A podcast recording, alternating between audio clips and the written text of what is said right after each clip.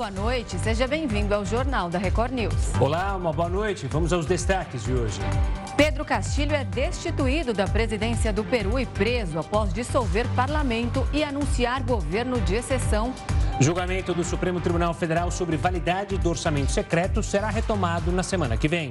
PEC da transição é analisada no plenário do Senado. E ainda, Banco Central mantém taxa básica de juros em 13,75%.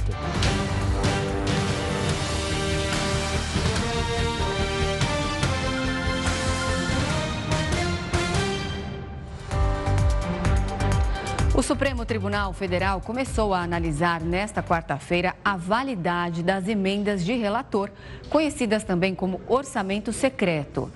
E a gente vai agora direto até Brasília falar com o repórter Matheus Scavazini para saber todas as informações. Boa noite, Matheus. Boa noite, Renata, Gustavo, boa noite a todos. O julgamento hoje foi dedicado às falas dos advogados. Os votos dos ministros vão ficar para a semana que vem. Esse assunto tem dividido o plenário do Supremo. Um grupo não vê problemas nesse formato atual do orçamento secreto, já outro defende a manutenção desse orçamento secreto, condicionada a uma maior transparência no uso e nos detalhes envolvendo esse dinheiro. O voto decisivo, mais uma vez, deve ficar com a presidente do STF, ministra Rosa Weber.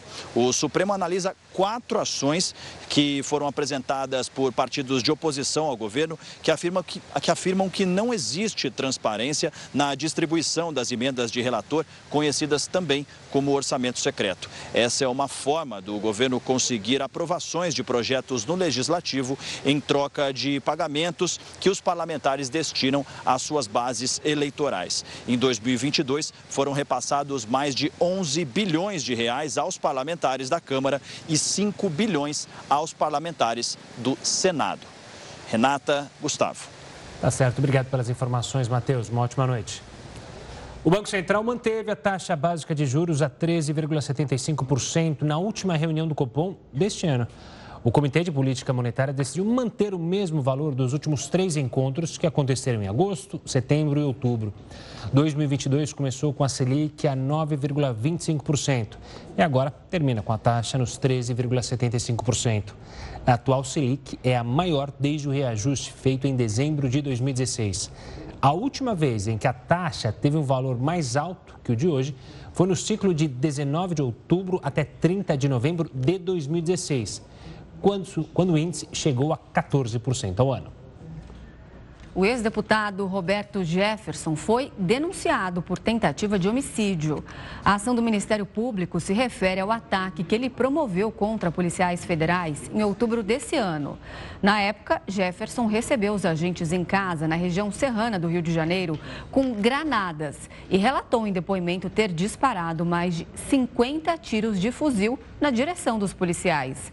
O ex-deputado também já havia sido indiciado pela Polícia Federal por quatro tentativas de homicídio.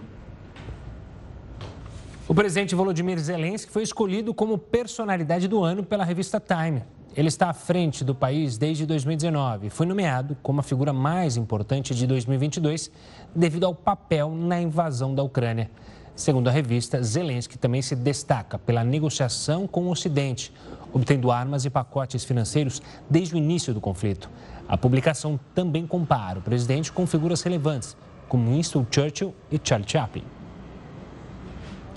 O Partido Democrata conquistou a maioria absoluta no Senado dos Estados Unidos depois do segundo turno na Geórgia. Os eleitores americanos voltaram às urnas no estado da Geórgia e reelegeram o candidato Raphael Warnock, do Partido Democrata. Depois de uma disputada campanha, vocês me conseguiram por mais seis anos.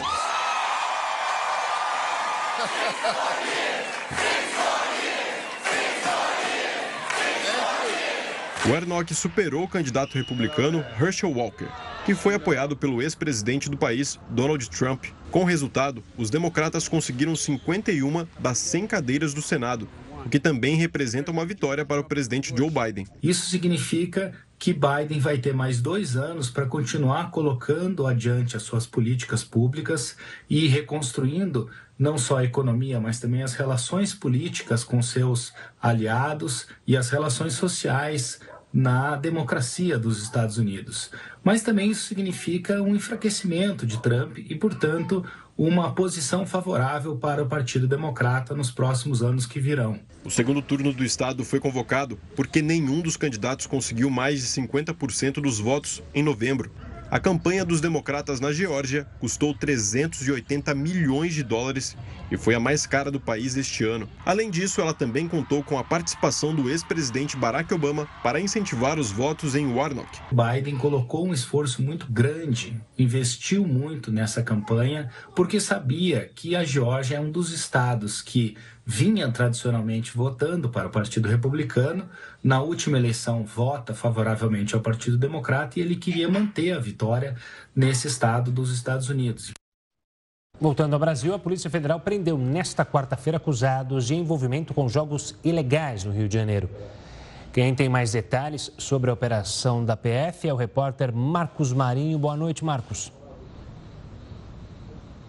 Oi, Gustavo, boa noite para você, para Renata e para todos que nos acompanham aqui na Record News. Ailton Guimarães Jorge, conhecido como Capitão Guimarães, foi preso pela Polícia Federal. Ele é patrono da Escola de Samba Vila Isabel e ex-presidente por quatro vezes da Liga Independente das Escolas de Samba aqui do Rio de Janeiro, a liga que administra o carnaval do Grupo Especial. De acordo com os investigadores da Polícia Federal e do Ministério Público Federal, Capitão Guimarães é acusado de ser o mandante de um assassinato que aconteceu no ano de 2020 em um posto de gasolina em São Gonçalo, na região metropolitana do Rio. De acordo com os investigadores, ele mandou matar um homem que teria desviado dinheiro da quadrilha, uma quadrilha que explora jogos ilegais, máquinas caça-níqueis e o jogo do bicho em diversos pontos aqui do Rio de Janeiro. Na ocasião, quando esse crime aconteceu, dois criminosos chegaram de moto e efetuaram os disparos. Um dos criminosos também foi preso na operação de hoje. De acordo com os investigadores, Capitão Guimarães foi encontrado em casa em Niterói, na região metropolitana do Rio. Nesse imóvel, os policiais também apreenderam uma grande quantidade de dinheiro, dinheiro em espécie, além de um fuzil com um carregador, munição e dois carros de luxo. Também houve uma operação no município de Búzios, na região dos Lagos, isso porque o Capitão Guimarães também tem uma casa em Búzios. Havia a possibilidade dele estar nesse imóvel, por isso a polícia montou uma frente e cercou a, a casa de Niterói e também a casa de Búzios. Quando os agentes chegaram em Niterói, houve um intenso tiroteio. Um homem que se apresentou como vigia da casa efetuou vários disparos contra os policiais. Ele foi preso em flagrante. Portanto, de acordo com os investigadores, Capitão Guimarães é acusado de operar um esquema de jogo ilegal aqui no Rio de Janeiro e também de ser um mandante do assassinato de um homem que estaria desviando dinheiro da quadrilha. Eu volto com vocês aí no estúdio. Obrigada, Marcos. Uma ótima noite para você. Bom, e os planos de saúde ganharam 1 milhão e 600 mil beneficiários nos últimos 12 meses. O setor superou a marca de 50 milhões de usuários em outubro. E a contratação de planos odontológicos também registrou aumento. Assunto para ele, Heródoto Barbeiro. Heródoto, boa noite. Explica para a gente o que tem motivado essa adesão aos planos. Oi, Renata. Olha, quando a gente fala de plano de saúde, as pessoas que acompanham o nosso jornal pensam em duas coisas. Primeiro, a pessoa pensa no seguinte: no preço que paga no plano de saúde, aquela confusão, porque todo ano aumenta sempre acima da inflação. A segunda coisa que as pessoas pensam é o seguinte: eu tenho um plano de saúde. Aí eu fui lá no hospital e o plano de saúde não cobre uma, um determinado procedimento médico, não cobre um determinado exame que eu tive que fazer e tive que pagar porque o plano de saúde não cobriu. Então essas duas questões elas são primordiais para as pessoas decidirem se elas vão ou não comprar o plano de saúde. Agora, como é que elas resolvem essas duas questões? Primeiro, preço. O preço é o seguinte: os planos de saúde, eles aceitam na sua maior parte, maior parte dos planos de saúde, eles são aqueles planos chamados ah, ah, corporativos ou comerciais. O que, que a pessoa faz? Ela muitas vezes tem uma pequena, uma, uma pequena empresa de mais de três pessoas e ela contrata o plano de saúde de uma maneira diferenciada daquelas pessoas que são individuais. Por que razão? Porque esse tipo de plano de saúde, ele, ele, tem, uma, ele tem a correção que o plano acha que deve fazer, não tem nenhuma regulação, cobra o que quiser. Então, as pessoas muitas vezes, bom, é, eu não tenho outra alternativa, eu vou entrar então no plano de saúde individual, porque este sim é estabelecido o preço pelo governo. Acontece que eles não aceitam. O plano de saúde não quer saber de aderência individual, porque aí ela não vai poder aumentar acima da inflação. Então, as pessoas não têm outra alternativa, tem uma pequena empresa, bota todo mundo lá, põe no plano de saúde e o plano de saúde então diz: olha, esse ano está acima da inflação, por isso, por aquilo e por aí afora. Esse é o primeiro ponto. O segundo ponto para ser resolvido é o seguinte: foi assinado um, um, um, foi feito um projeto no Congresso Nacional e sancionado pelo presidente que os que acabou com aquele tal de rol de, de procedimentos que o plano de saúde diz que é responsável. A partir da, da assinatura desse, desse projeto, virou lei agora, o plano de saúde é sim obrigado a, a, a cobrir outros procedimentos que não estão naquela lista inicial. Então, isso também acabou mudando um pouco. A terceira questão, Renato, é o seguinte: as pessoas vieram da pandemia e as pessoas se assustaram com a pandemia. Nós mesmo já noticiamos aqui no jornal, faz pouco tempo, que estamos chegando a 400, quase 700 mil pessoas que morreram na pandemia no país. Então, isso também incentivou muita gente a procurar plano de saúde. Por esse motivo, Renata, olha que cálculo interessante. Para cada quatro brasileiros, um tem plano de saúde. Claro, são 50 milhões, nós somos mais ou menos 200 milhões, para fazer uma conta redonda. Portanto, a cada quatro brasileiros, nós temos então uh, um que comprou plano de saúde. Se eu somar os 50 milhões que você lembrou agora do plano de saúde, mais 30 milhões do plano odontológico, dá 80 milhões de, de, de, de contas. 80 milhões de contas quer dizer o seguinte: 40% da população brasileira, 80 milhões, elas pagam algum tipo de plano de saúde, ou odontológico, ou paga o plano de saúde propriamente dito, ou a soma dos dois. E isso é muito importante também, primeiro, por causa da pandemia. Segundo, porque, logicamente, as pessoas estão vivendo mais. E isso nos levou até um dado interessantíssimo aqui, que é o seguinte: a gente já falou aqui várias vezes que em 2030 a população brasileira deverá começar a encolher. Pois é, com a pandemia e essas questões todas levantadas com o plano de saúde, no final deste ano, provavelmente com esse levantamento feito pelo IBGE, nós já vamos ter a população brasileira estabilizada e ela vai começar a diminuir. Então, olha a importância que tem o plano de saúde. E a última questão para o pessoal que está nos acompanhando em casa ou em qualquer outro lugar responder. Mas a gente não paga o SUS? A gente não tira imposto do bolso para cobrir o SUS? Por que, que as pessoas querem ainda assim o plano de saúde individual e não o atendimento público pelo qual nós pagamos? Olha, essa pergunta, Renata, eu acho que cada um pode responder por si mesmo. Pois é. Precisar do SUS por muitas vezes é um desespero, por isso, como você mencionou, muita gente corre atrás do plano de saúde, faz as contas para dar um jeito de pagar, porque é aquela história, ruim com ele, pior ainda mais sem ele. Mas, Heroto... Agora, que... só um detalhezinho pequenininho. Por favor. Quando a gente paga do nosso bolso.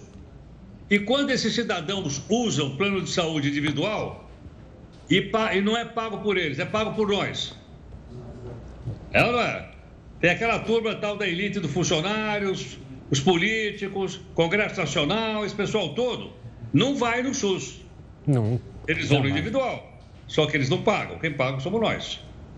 E é o melhor plano de saúde que tem, né? Não é, não é planinho de saúde qualquer, não, que você tem que checar na lista. Será que esse hospital vai aceitar? Mas, Heroto, eu queria mudar de assunto. Não, te, não teve jogo da Copa do Mundo, né? É verdade. Mas teve polêmica envolvendo, a, sele... opa, e envolvendo a seleção brasileira. E eu te chamo para discutir esse assunto porque você é o especialista em gatos aqui. Eu quero que você veja essa imagem que a gente vai rodar agora da entrevista coletiva do Brasil. Vinícius Júnior estava lá na coletiva, eis que. Ó quem subiu ali na mesa. Ah, maravilha, meu! Mas agora a polêmica. Agora vem a polêmica. Veja no lance comigo é, para ter a tranquilidade para o próximo jogo. A polêmica está aí, Herói. É foi bruto demais ou foi correta a retirada do pequeno gatinho ali de Doha, no Catar, do assessor de imprensa do Brasil, da CBF? Você achou que ele foi um pouco rústico demais, digamos assim? Olha, ô, Gustavo, quem está aqui do meu lado é o meu gato Faísca. É. Ele está horrorizado. Podia Ele ter, disse, se encontrar esse cara aí pela frente, é só unhada que vai voar. podia ter sido um pouquinho mais carinhoso, né? Mais é, meu. amoroso, pô. Meus gatos vão ficar traumatizados com o que vocês acabaram de mostrar aí agora. A gente queria a opinião deles, tá dada aí. Então, o, o, o Faísca não gostou muito da, da forma não carinhosa do assessor, né? Na hora que o Gustavo viu a imagem, ele falou: a gente tem que mostrar isso pro Heródoto. Porque o que, que o Faísca vai achar disso aí? Ninguém Pois é, gostou agora você aqui, imagina quanta gente né, que tem gatos em casa, deve ter visto, visto as imagens aqui no jornal, e acho que como eu, não gostaram. Essa não é forma de tratar um animalzinho tão, tão simpático. E, Heroto, por isso que eu já aviso. Volta com a ração do Faísca. Volta, senão a gente vai pressionar, hein? Vai fazer manifestação daqui a pouco aqui em Vamos, casa. vamos unir com os gatos de Doha lá para fazer manifestação. Mas brincadeiras à parte, Heroto, obrigado. Tenha uma ótima noite e a gente se vê amanhã, combinado? Um grande abraço, gente. Até Obrigado. amanhã. Tchau, tchau. Eu vou fazer um convite para você que está acompanhando o Jornal da Record News. Lembrar que toda a nossa programação também está no YouTube da Record News. Fica o convite para você se inscrever no nosso canal, ativar as notificações e curtir a Record News, não só na sua TV, mas também no seu celular. E o Peru tem uma nova presidente depois que Pedro Castilho foi destituído do cargo e preso. É o que você vai ver daqui a pouco aqui no Jornal da Record News. De volta com o Jornal da Record News, você vai ver que a Alemanha prendeu 25 suspeitos de conspiração. O objetivo do grupo de extrema-direita era derrubar o governo com um golpe armado. Promotores federais disseram que cerca de 3 mil policiais realizaram buscas em 130 locais em 11 dos 16 estados do país. Os suspeitos estavam ligados a um movimento que rejeita a Constituição alemã do pós-guerra e pede o fim do governo atual. Ainda segundo os promotores, os detidos foram presos por suspeita de pertencerem a uma organização terrorista. Os investigadores suspeitam que alguns membros do grupo tinham planos de invadir o parlamento em Berlim para um ataque armado. Ainda no cenário internacional, mas aqui na América do Sul, o presidente do Peru, Pedro Castilho, foi destituído horas depois de tentar dissolver o parlamento e decretar um estado de exceção. O legislativo ignorou a ordem e aprovou o impeachment de Castilho. Dina Boluarte, que era então vice-presidente, assumiu a presidência do Peru e se tornou a primeira mulher a liderar o país. Para entender essa crise no Peru, a gente conversa com Rodrigo Milindre, professor do curso de Relações Internacionais da Universidade do Vale do Itajaí. Professor, uma boa noite. Eu fiz uma breve descrição do que ocorreu no dia de hoje do Peru, mas não é tão simples quanto parece, né? É uma crise que já se ensaiava e já se, se já dura bons anos lá no Peru, né? Isso. Boa noite, Gustavo. Boa noite, Renata. Boa noite a todos que nos estão acompanhando. Não é algo recente. Nós estamos entendendo que esse é o terceiro pedido de impeachment que o presidente Castillo sofre. E para sintetizar a crise peruana, com ele é o sexto presidente em seis anos de período democrático, assim, ininterrupto, seis anos seguidos, que nós temos trocas consecutivas de presidente. A queda dele no dia de hoje acontece por falta de apoio do próprio partido no Peru, que é o Peru Livre. É, nós também temos uma insatisfação muito grande interna e a, a, conclusão disso é que grande parte do seu gabinete saiu, foi embora, pediu para pedir as contas. Decid, olha, decidiu, olha, nós primeiramente não concordamos com o governo. Isso começa com a vice-presidente e aí depois vai se replicando nos demais ministérios e sintetiza no dia de hoje com, uma, com uma, um lado emergencial tomado pelo Castillo de que antes da votação declara um estado de sítio, um, estado, um, gol, um golpe, que a imprensa está chamando dentro do Peru, com o objetivo de se manter no poder para convocar novas eleições e dissolver o Congresso peruano. Rodrigo, é, o Peru tem um sistema presidencialista, não tem Senado, é isso? Eu queria que você explicasse esse modelo para a gente e se o que ele fez hoje é constitucional. Então, desde 1999, quando foi a reforma constitucional aprovada por Alberto Fujimori, que também fez o mesmo processo, o Peru não tem um sistema bicameral como tem o Brasil, só tem uma Câmara. Tá? Essa Câmara é, é, é, é composta por, por, por parlamentares eleitos pelo povo e o Peru tem um dispositivo muito curioso, que é o artigo 134 da Constituição, que diz que, caso o presidente receba uma negação de, de, por parte do Congresso Nacional de dois gabinetes, não concordou com duas conjunturas ministeriais, ele pode pedir, eh, pode dissolver o parlamento e, num período de quatro meses, precisa convocar novas eleições. Qual é o grande ponto deste tipo de, de, de arcabouço jurídico que o, Peru, que, que o Peru tem?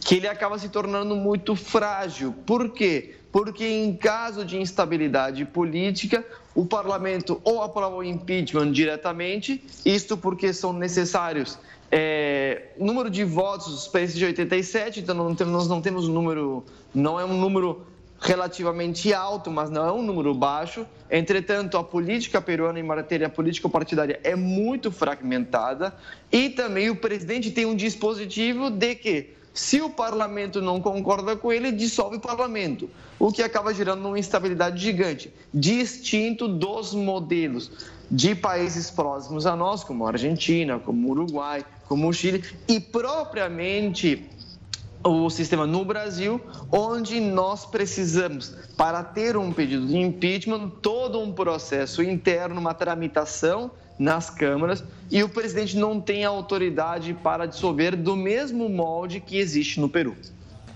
Professor, é bom lembrar para quem está em casa que o Peru começa a entrar nessa crise justamente quando as denúncias de corrupção envolvendo a Odebrecht chegam até o executivo.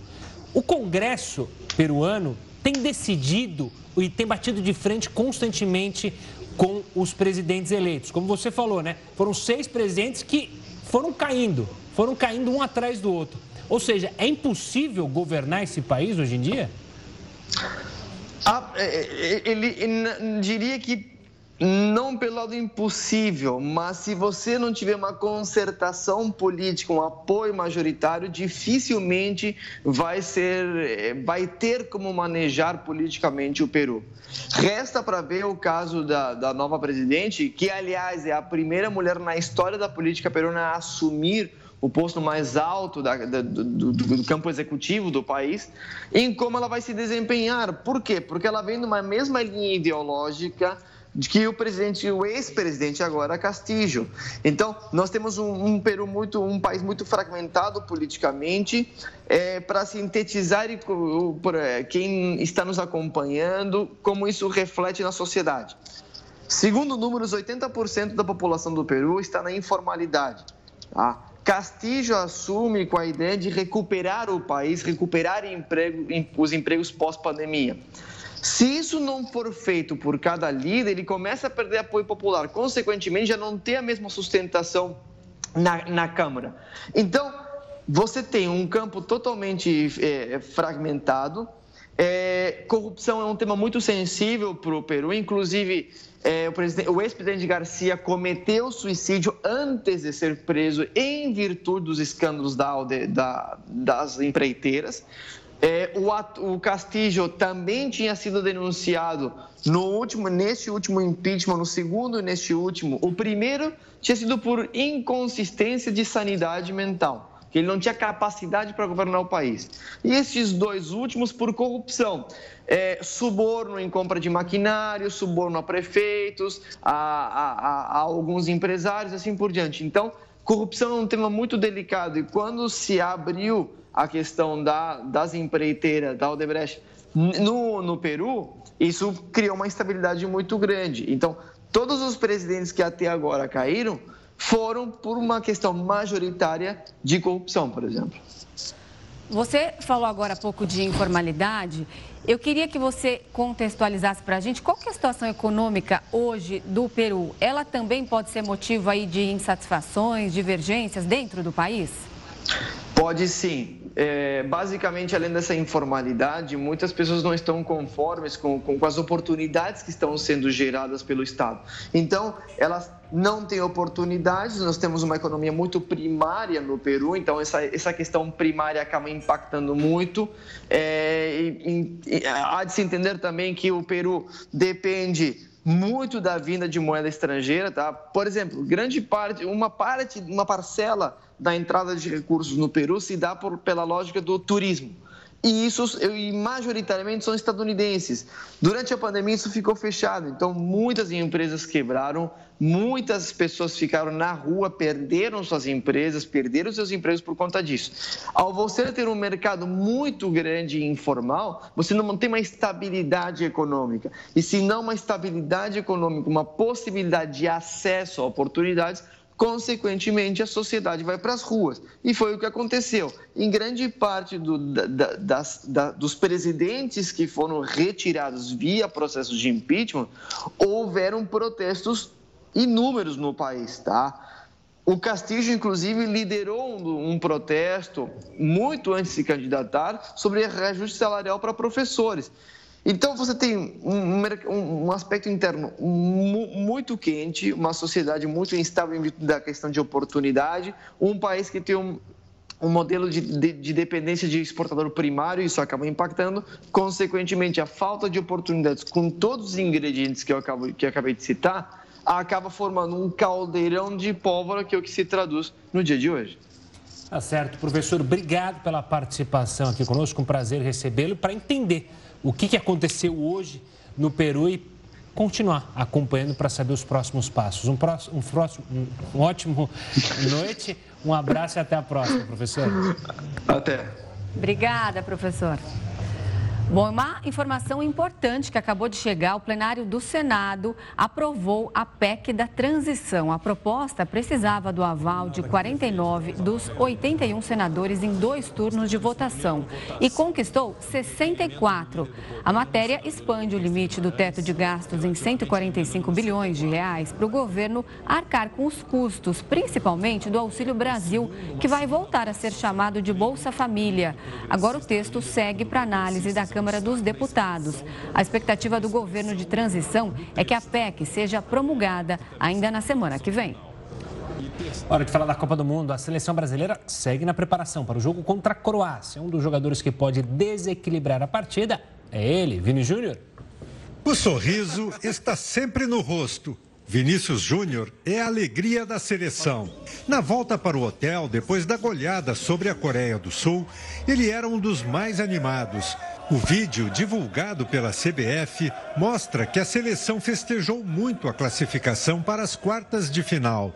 Foi como se tivesse tirado um peso das costas. E o alívio é, é normal, sempre que, que você vence, tem um alívio de, de você ter a tranquilidade para o próximo jogo. Que venha a Croácia. O lateral esquerdo, Alexandro, que se recupera de uma lesão no quadril, esteve em campo hoje. Ele participou do treino tático fechado para a imprensa e tem boas chances de enfrentar a Croácia. Neste caso, o técnico Tite poderá repetir a escalação do time que venceu bem a Sérvia na estreia da Copa. A vitória por 2 a 0 foi também uma afirmação para os novatos, como Vinícius Júnior. O atacante do Real Madrid não chegou ao Catar como titular, mas depois de ótimas atuações, passou a ser considerado um jogador fundamental para a seleção. Vinícius Júnior esteve em campo durante 248 minutos e tem duas assistências. O gol que ele marcou contra a Coreia do Sul teve dancinha na comemoração e apesar das críticas de alguns adversários da seleção, ele promete continuar aprimorando as coreografias. O gol é um momento mais importante do futebol, onde não só a gente fica muito feliz, como agora na Copa do Mundo, né? Um país inteiro fica feliz por nós. E a gente tem muitas comemorações para fazer ainda, que, que, que a gente possa fa seguir fazendo, fazendo muitos bailes e, e jogando bem para chegar até a final de, nesse ritmo, né? Ritmo de alegria, para não se assustar com a presença estranha de um gato na coletiva e dar boas risadas. E, e a, a, nossa responsabilidade cada vez vai aumentar mais. Ele subiu aqui. Tava demorando.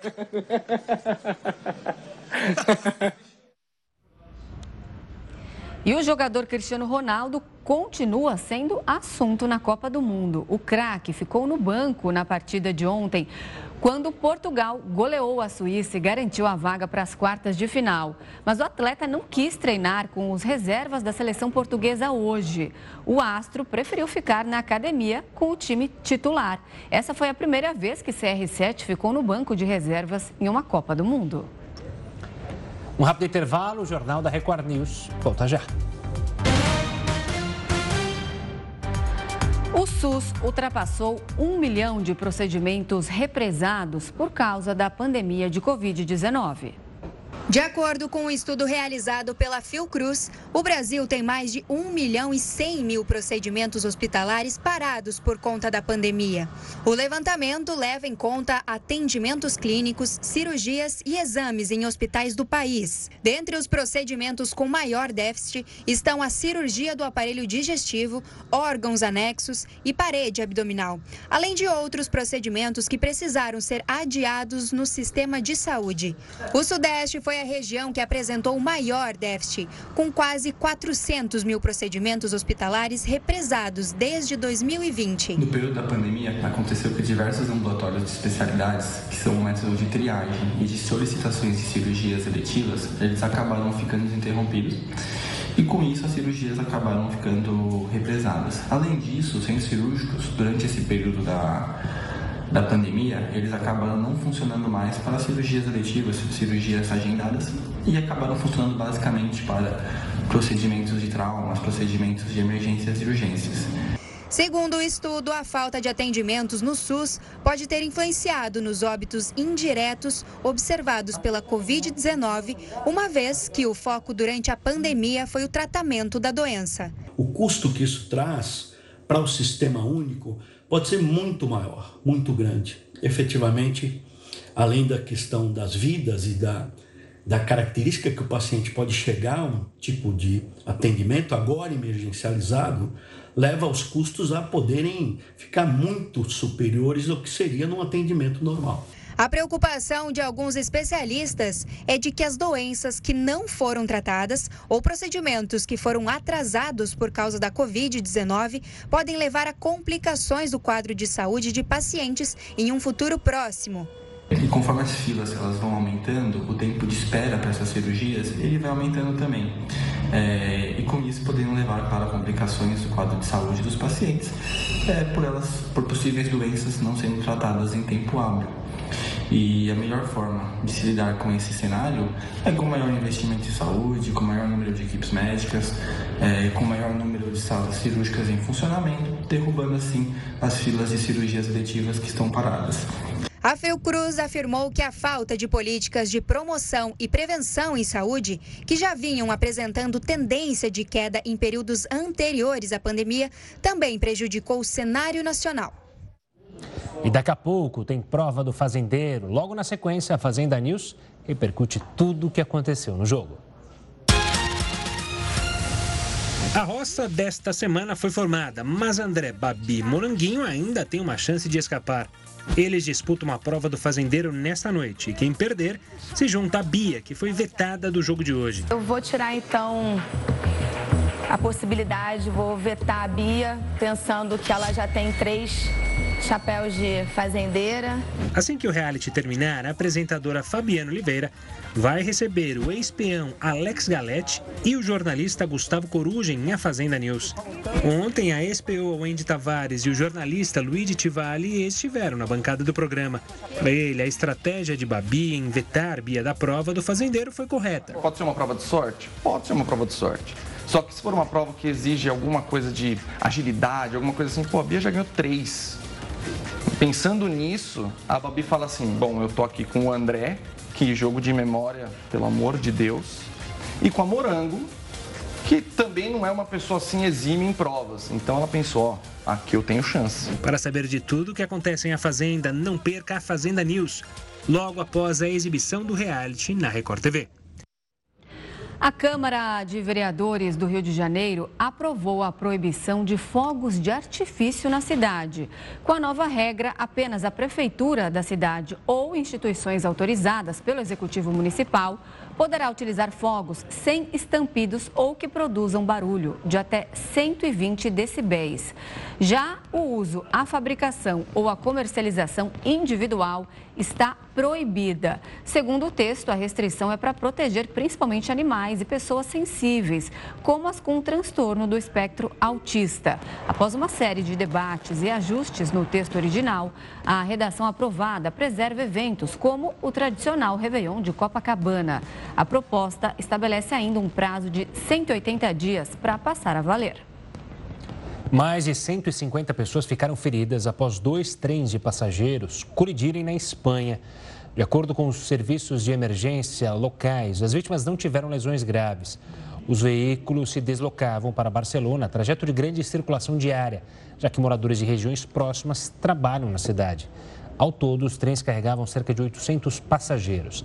A Proteção Civil Espanhola informou que um deles não teria conseguido frear o suficiente até colidir com o outro, que estava parado no trilho. Segundo a ministra dos Transportes do país, as causas do incidente estão sendo investigadas. Um quarto das vítimas de furto e roubo no Brasil não registrou boletim de ocorrência no ano passado por não acreditar no trabalho das forças de segurança do país. O dado é da Pesquisa Nacional por Amostra de Domicílios Contínua, publicada nesta quarta-feira. E quem ajuda a gente a entender esse comportamento é a advogada Isabel Figueiredo, que integra o Conselho do Fórum Brasileiro de Segurança Pública. Boa noite, Isabel. Bem-vinda à Record News. Obrigada por falar com a gente. Bom, eu queria que você começasse explicando quais é, as principais razões, então, para as vítimas não registrarem essas denúncias e por que essa desconfiança da polícia, que, ao meu ver, é preocupante, né? É preocupante. Inclusive, tem um outro dado sobre a avaliação geral da polícia, né? E também tem muita gente que, como regra, não confia na força policial. Acho que essa questão específica do não registrar BO tem uma série de razões. A principal é achar que é uma certa perda de tempo, né? não confiar que a polícia vai investigar, vai chegar a esclarecer o crime, a recuperar o bem. Então, as pessoas, é, inclusive, muitas vezes fazem um balanço, né? Poxa, vou até a delegacia, vou esperar um tempão e não vai dar em nada. Essa eu acho que talvez seja a principal razão para esse índice de não registro. Acho que tem pessoas também que, e a, pesquisa mostra isso, né? Tem um percentual que acaba resolvendo de algum jeito essa questão, ou acha que o bem roubado não era importante o suficiente para é, ter esse trabalho de registrar. Então, tem uma série de causas, mas a principal que eu acho que é mais que mais preocupa é essa descrença de que a polícia vai trabalhar em cima desse roubo, né? Vai esclarecer o roubo e recuperar o bem. Isabel, uma boa noite da minha parte também.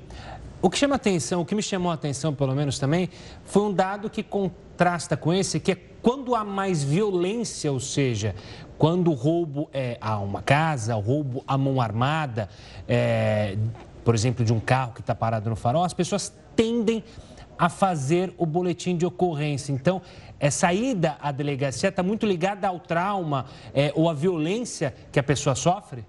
Exato, exato. Esse é um fator que muitas vezes ele é determinante. Quando a gente está falando no roubo do carro em si, né? O carro foi roubado ou mesmo o carro foi furtado, aí tem um registro que geralmente é feito por conta, inclusive, da questão do seguro, né? Mas quando a gente está falando dos, dos outros tipos de roubo, dos outros tipos de furto, de fato, o roubo pela violência sofrida faz com que muitas vezes a pessoa então tenha essa busca pela polícia, porque é como se fosse na cabeça de muita gente quase que dois crimes, né? Não só me roubaram, como eventualmente me bateram ou me apontaram uma arma, é de fato um crime mais grave, né? Então, às vezes isso mobiliza mais a vítima. Isabel, hoje é, a gente tem essa facilidade das delegacias eletrônicas. É, só o fato, então, de você poder fazer um boletim de ocorrência online, no conforto da sua casa, de onde quer que você esteja, não seria aí um fato de é, que essa, esses registros, então, dessas ocorrências deveriam ser feitos mais vezes? Deveriam. Eu acho que boa parte da população nem tem clareza de que hoje quase todos os surtos, principalmente, podem ser registrados online. Mas acho que tem um segundo fator que é importante também para a gente sempre que possível lembrar, que é assim, quando eu vou à delegacia e registro o crime do qual eu fui vítima, eu estou fazendo um movimento individual, né, em relação ao meu caso, uma tentativa de que investiguem e esclareçam o meu caso, mas tem um movimento também coletivo, que é levar para a polícia a informação de onde os crimes estão acontecendo. Né? Então, é muito comum a gente ouvir, por exemplo, pessoas falando: ah, aqui na minha rua tem furto toda hora, tem roubo toda hora. Aí você vai para as estatísticas criminais e, poxa, não aparece nada ali naquela rua. Então, nunca que a polícia vai colocar essa rua, por exemplo, como uma prioridade de patrulhamento. Né? Então, tem esse segundo sentido, que é o registrar, permite que a polícia, na hora de se planejar para fazer a ação preventiva, que é a ação da PM, né, ela leve em consideração esse caso também, esses casos também. Então, acho que tem esses dois lados que devem ser levados em conta. E quando a gente está falando dessa facilidade de registro pela internet, sim, tem que ser mais julgado e as pessoas, de fato, deveriam entender o registro até como talvez um ato até de cidadania nesse sentido, né, mais social da história. Isabel, eh, eu posso citar alguns exemplos de situações em que é, programas da Polícia Militar aliado à sociedade, aliado ao bairro, funcionam. Vizinha Solidária é algo que tem sido criado aqui em alguns bairros de São Paulo, por exemplo, que justamente há essa comunicação direta entre população e polícia. Mas isso é mais comum acontecer justamente em bairros mais nobres, classe média. Quando a gente vai para a periferia, essa desconfiança imagino que seja maior, ou esse medo de retaliação. Se eu for assaltado e denunciar, eu posso ser ou sofrer com o bandido uma retaliação, ou até mesmo da polícia. Isso de fato é um senso comum que a gente tem? Isso de fato é um senso comum que se traduz numa realidade em várias regiões. Né? Um dos motivos do não registro é de verdade esse medo dessa retaliação, mas de novo, isso faz com que muitas vezes a polícia esteja atuando às cegas. É claro que a gente tem uma coisa, pô, é senso comum que naquele farol sempre tem gente abordando os carros, é senso comum que né, todo mundo sabe, a polícia não sabe, a gente ouve isso às vezes, né? Todo mundo sabe, a polícia não sabe. Pois é, muitas vezes a polícia não sabe mesmo, porque se todo mundo sabe, ficou perdido ali nas pessoas, né? Não chegou nos registros. Agora, acho que tem essa questão é, dessa diferença social, de verdade, né? A polícia, é, é, em determinados bairros, a população tem uma capacidade maior de se articular e de se articular com a polícia. Né? Em outros bairros, a polícia, de alguma forma, primeiro, ela é vista como alguém que traz medo também. Né? A gente tem uma própria desconfiança, às vezes, da própria polícia. É melhor não mexer, é melhor não buscar, é melhor não procurar. Então, são algumas barreiras, de alguma forma, que a gente tem que vencer nessa relação sociedade-polícia. Né? A polícia tem que ser em quem a gente confia. Ela tem que conquistar também essa, essa, essa confiança. Então, é, como esse silêncio, esse não registro das vítimas pode interferir aí nesses índices e é, de que forma isso atrapalha o trabalho das forças de segurança? Como que essa situação pode ser mudada? Olha, é, ter uma taxa de subnotificação de crimes é algo que não é, uma, um, não é um privilégio brasileiro, isso acontece em quase todos os países e a gente tem, inclusive, essa metodologia que o IBGE usou, que é uma pesquisa de vitimização, que serve, dentre outras coisas, para a gente saber isso mesmo, né? A gente identificar essa taxa oculta do crime, né? Essa, qual o tamanho dessa subnotificação.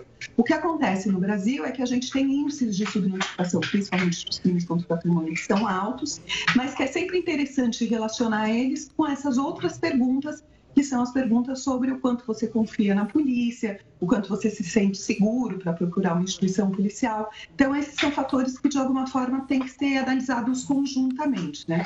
Mas eu acho que, como a gente estava dizendo, como eu estava dizendo, esse, esse fator do pensar que o registro... Pô, é, a gente vê no cotidiano, ah, nem vou lá na polícia, não vou nem registrar, né? A gente, eu mesma, muitas vezes falo, não, vai lá, registra, entra na internet, faz o registro. Porque quando a gente registra, a gente está fazendo isso, a gente está dizendo para o Estado, olha, Estado, aqui acontece esse tipo de coisa. Leva isso em consideração quando você vai planejar a sua segurança.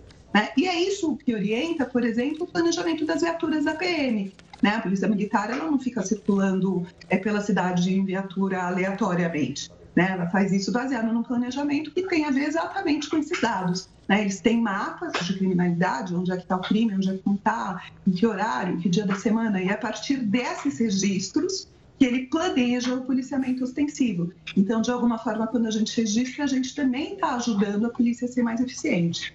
Pois é, fica convite aqui não só para registrar o boletim de ocorrência, mas aqui em São Paulo, por exemplo, utilizar 190 para informar justamente, porque com esses dados que a polícia consegue atuar.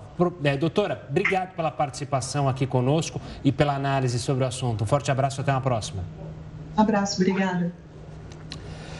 Olha, falando de outro assunto também que assusta, a fome afeta mais de 56 milhões de pessoas na América Latina e Caribe.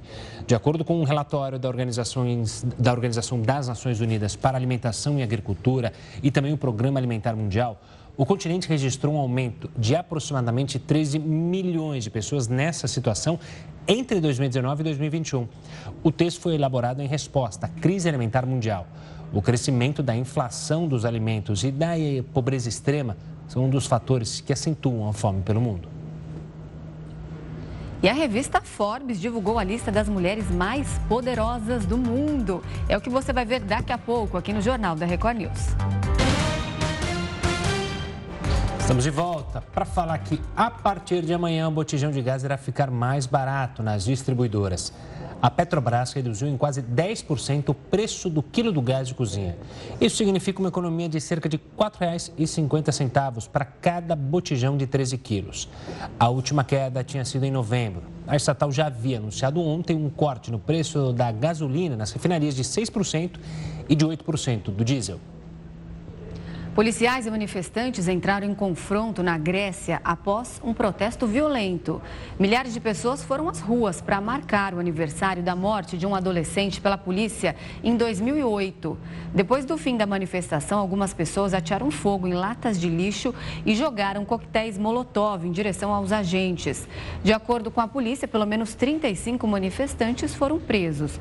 Não houve relato de nenhum ferido ou de propriedade danificada. A presidente da Comissão Europeia foi eleita a mulher mais poderosa do mundo, segundo a revista Forbes.